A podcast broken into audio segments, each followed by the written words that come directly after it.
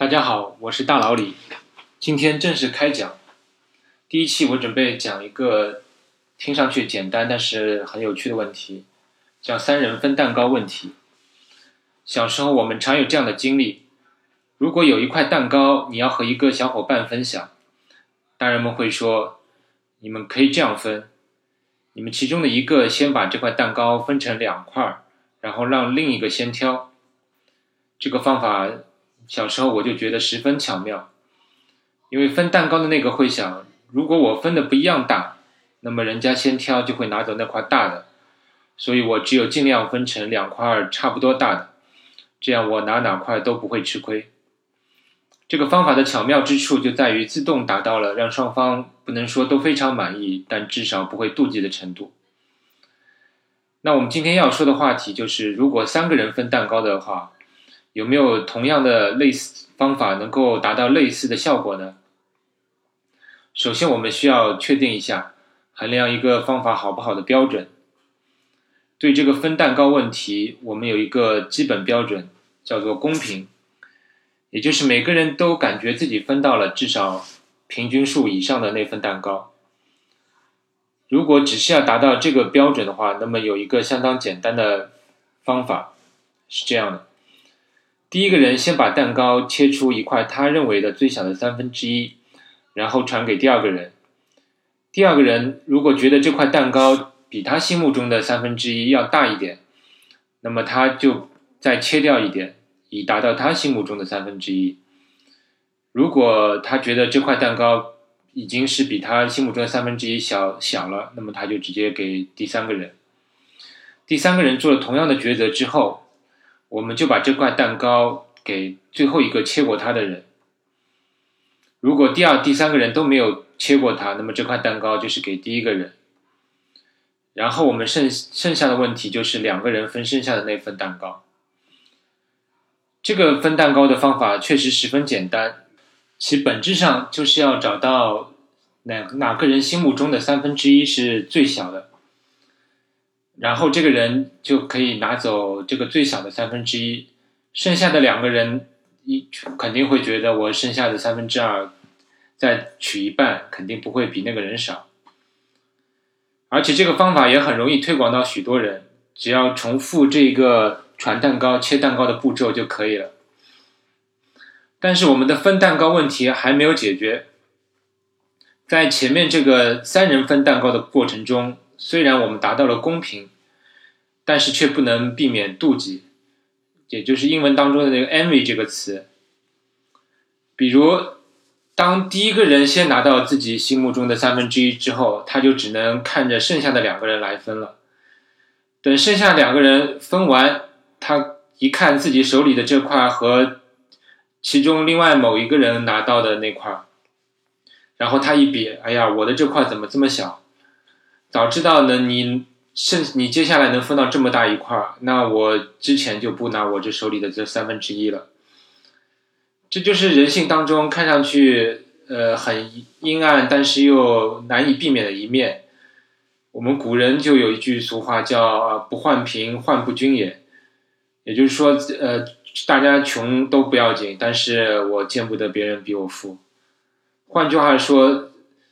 呃，我们玩一个好的分蛋糕方法是希望每个人都不会觉得自己比别人拿的少。英文这里面有个词叫 envy free，所以就有人继续研究有没有一种分蛋糕的方法能既达到公平又能不产生妒忌，就所谓的 envy free 的方法。这个问题就要比仅仅达到公平性难很多。但还是有人找到了对三人分蛋糕既公平且 envy free，就是无妒忌的那个方法。这种方法还不止一种。先说呃其中一种，那是在一九八零年有一个叫呃 Walter 呃 Skolmister 的人提出的一种令人拍案叫绝的方法，俗称走刀法。这个走就是走动的走。刀就是一把大刀的刀。这个方法如果有图示的话，是比较好理解。在这里，我只能简单的描述一下。先想象一下这块蛋糕是一个长条形的，然后每个部分都是均匀的，然后再这邀请一个裁判，裁判和三个参与分蛋糕的人手里各拿着一把刀，当然这个刀不是用来互砍的，只是用来后来切蛋糕的。这个方法是这样的：裁判先从蛋糕的一头。比如说，左边开始把刀放在蛋糕上，但是不要切下去，缓慢匀速的向右移动他的刀。然后三个分蛋糕的人站在裁判右边，始终看着裁判的刀刀的位置，然后评估一下裁判的刀的右部右半部分，这部分蛋糕哪个部分是自己心目中的一半。然后保持自己这把刀切在这，在这个右半部分的一半的位置之上，所以这个情形就是一个裁判在左边把刀向右缓慢移动，另外三个人呢也站在他的右边，也拿着各自的刀，然后把刀指向右呃裁判的刀的右半部分的蛋糕的一半的部分，也是。缓慢的向右移动，因为裁判向右移动的话，另外三个人评估这个一半的位置，肯定也会慢慢的向右移动。与此同时，这三个分蛋糕的人还要始终呃评估裁判刀刀的左侧部分的那部分蛋糕。如果这部分的蛋糕达到了他们心目中的三分之一，他就要喊一声切。呃，当有人喊出切了以后，也就是说有某一个人认为裁判左边这这部呃刀的左部半部分这呃蛋糕达到了三分之一，那所有人的刀就不能再移动了，都停在那边。此时裁判把自己的刀切下去，然后然后右边还有三个人三把悬空呃悬空的刀，此时看一下哪把刀处于呃中间的位置。然后把这把刀切下去，不管这把刀是谁拿着的，如此这个蛋糕就被分成了三个部分。啊，最左面那块呃，就是裁判的刀切出的那一块是给那位喊切的那个人，因为喊切的人已经认为那个那个部分已经达到了他心目中的三分之一嘛，所以他拿这块是没有问题的。然后中间那块儿切呃三块就切成了三部分，当中那块呢是给是呃剩下的两个人的刀谁比较靠左谁拿中间这块儿，然后剩下的两把刀当中谁的刀比较靠右的是拿最右边那块儿。呃，说到这里你是不是有点听晕了？所以还是请大家能够在纸上呃画一个长方形，然后你试试看呃。假设你模拟一下这四个人，然后把这几把刀的位置画出来，体会一下这个流程，然后你再看看自己能不能理解最后分刀的这个过程是不是 every free，这个还是蛮有意思的。但我曾经也想简化一下这个流程了，比如说就只让这个裁判先在左边走道，然后三个人只是观察裁判。等裁判的刀到了自己想要的三分之一的位置，然后就切，剩下的部分呢，另外两个人再分。但这个简化的过程是，就如同前面说过的，它只是达到了公平，但不能不能避免妒忌。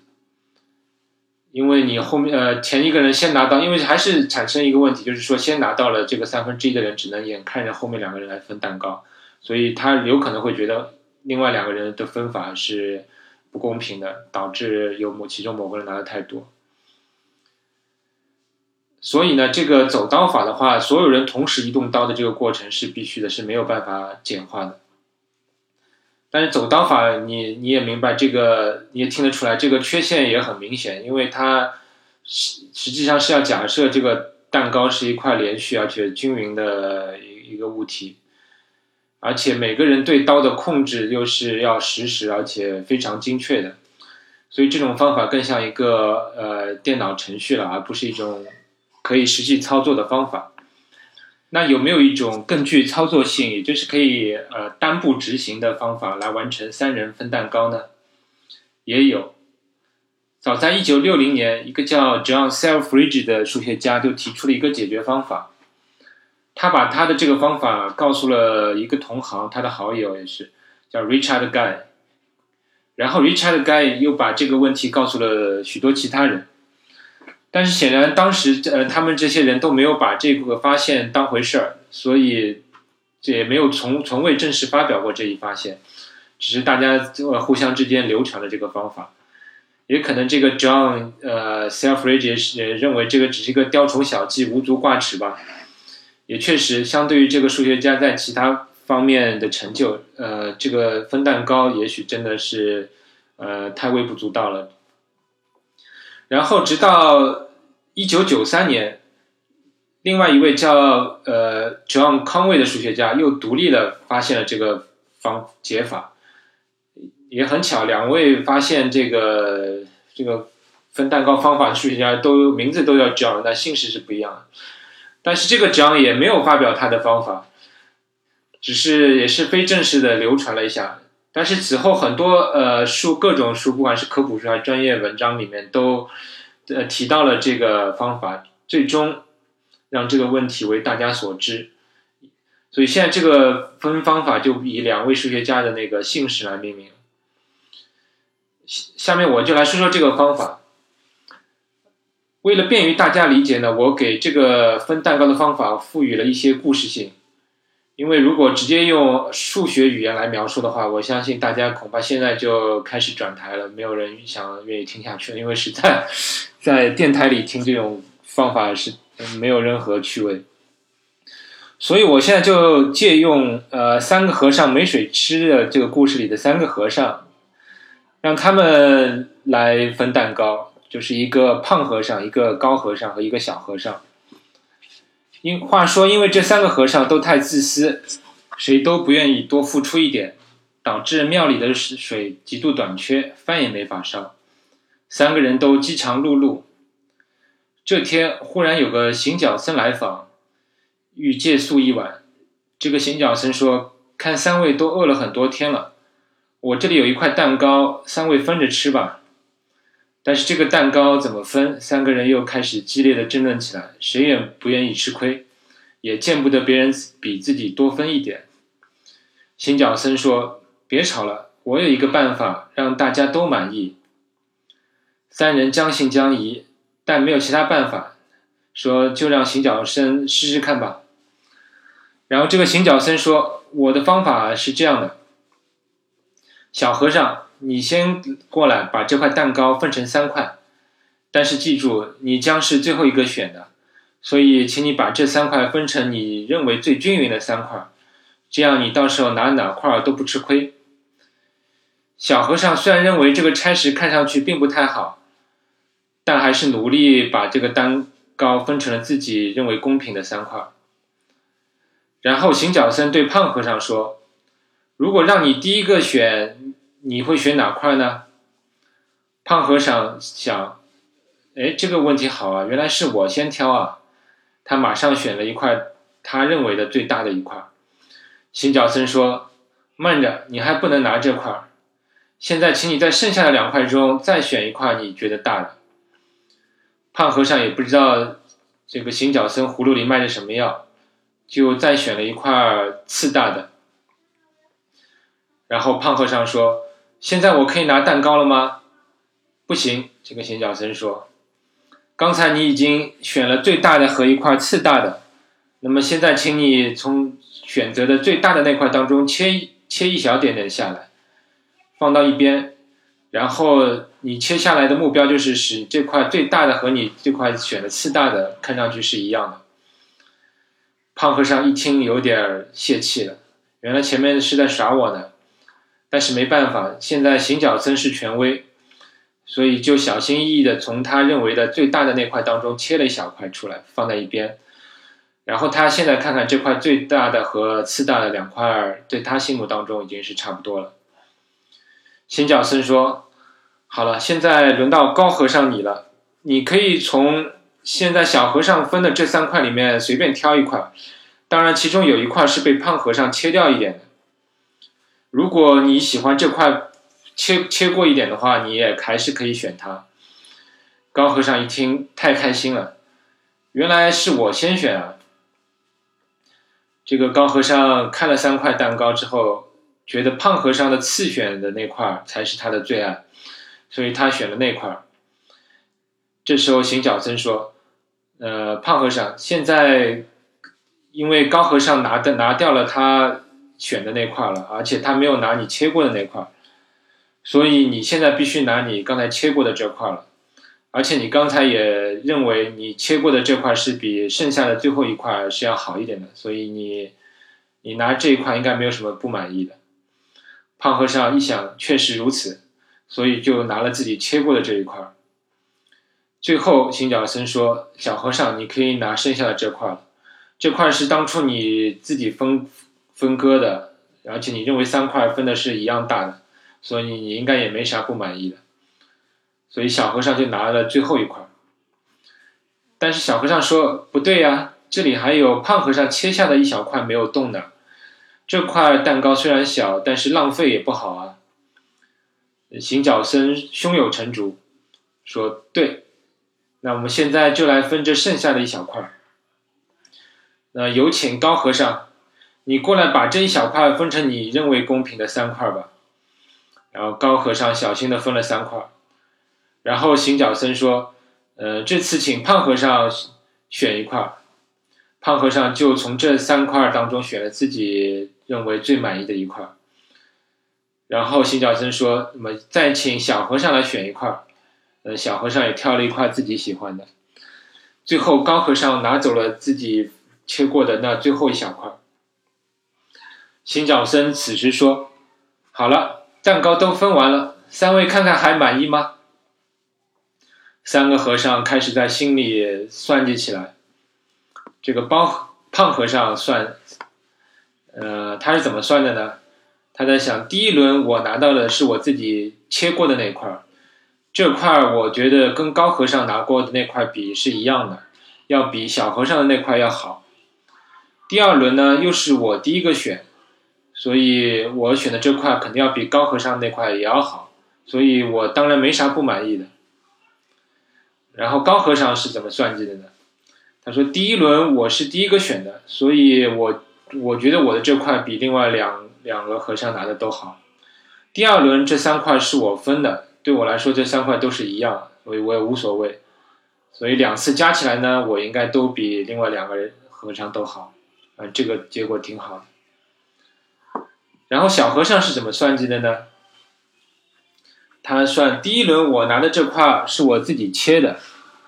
这块对我来说呢，要比跟跟高和尚的那块是一样好的，但是要比胖和尚切过的那块要好一点。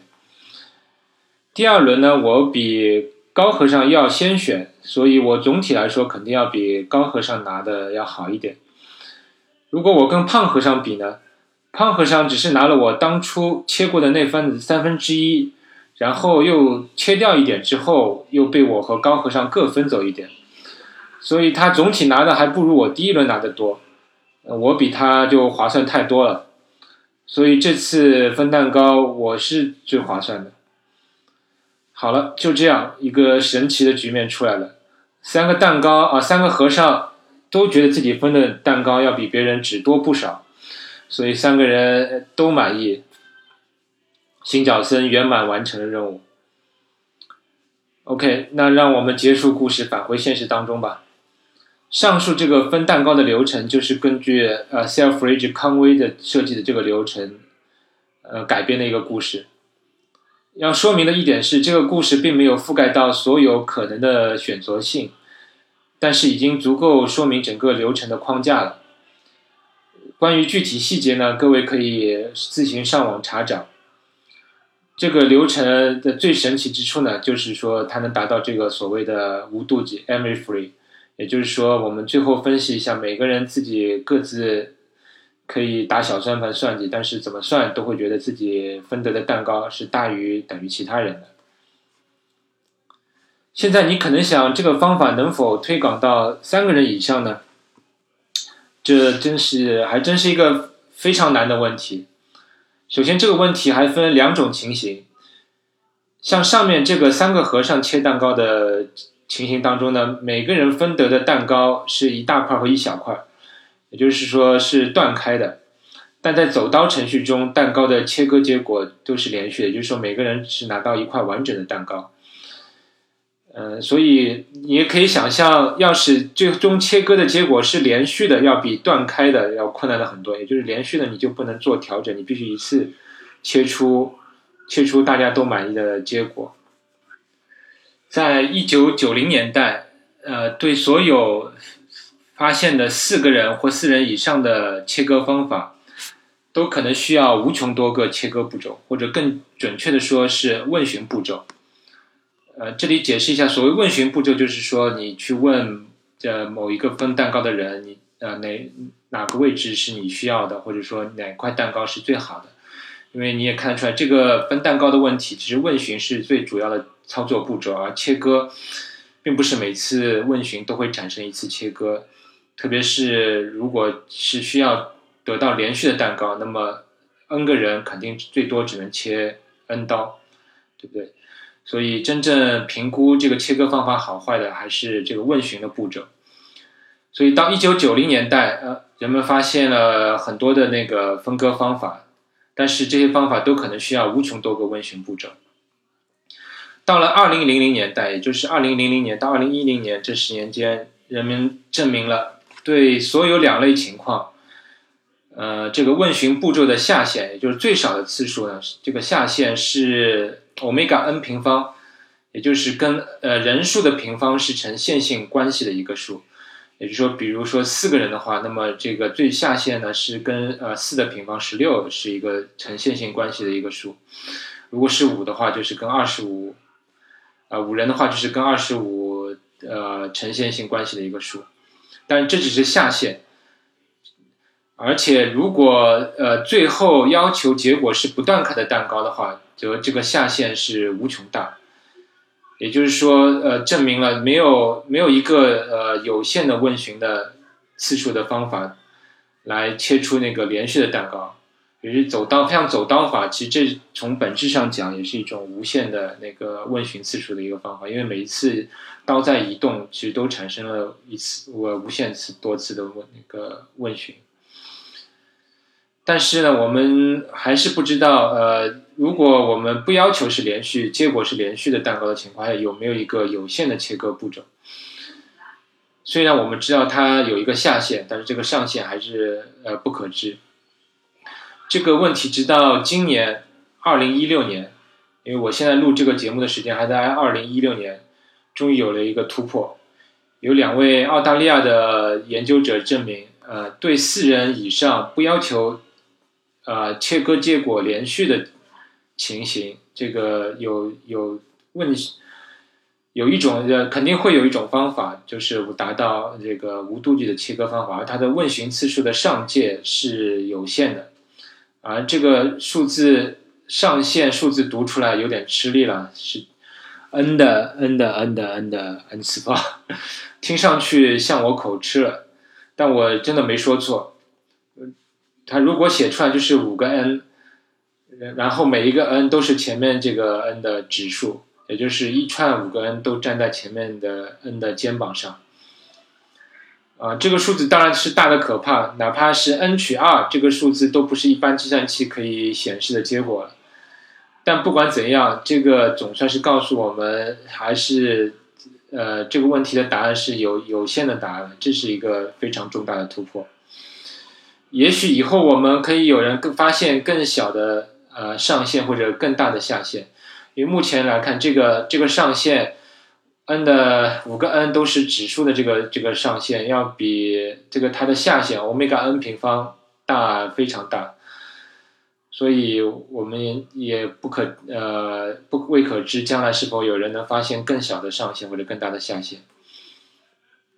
最后值得一提的是，这个分蛋糕问题还有很多有趣的变体，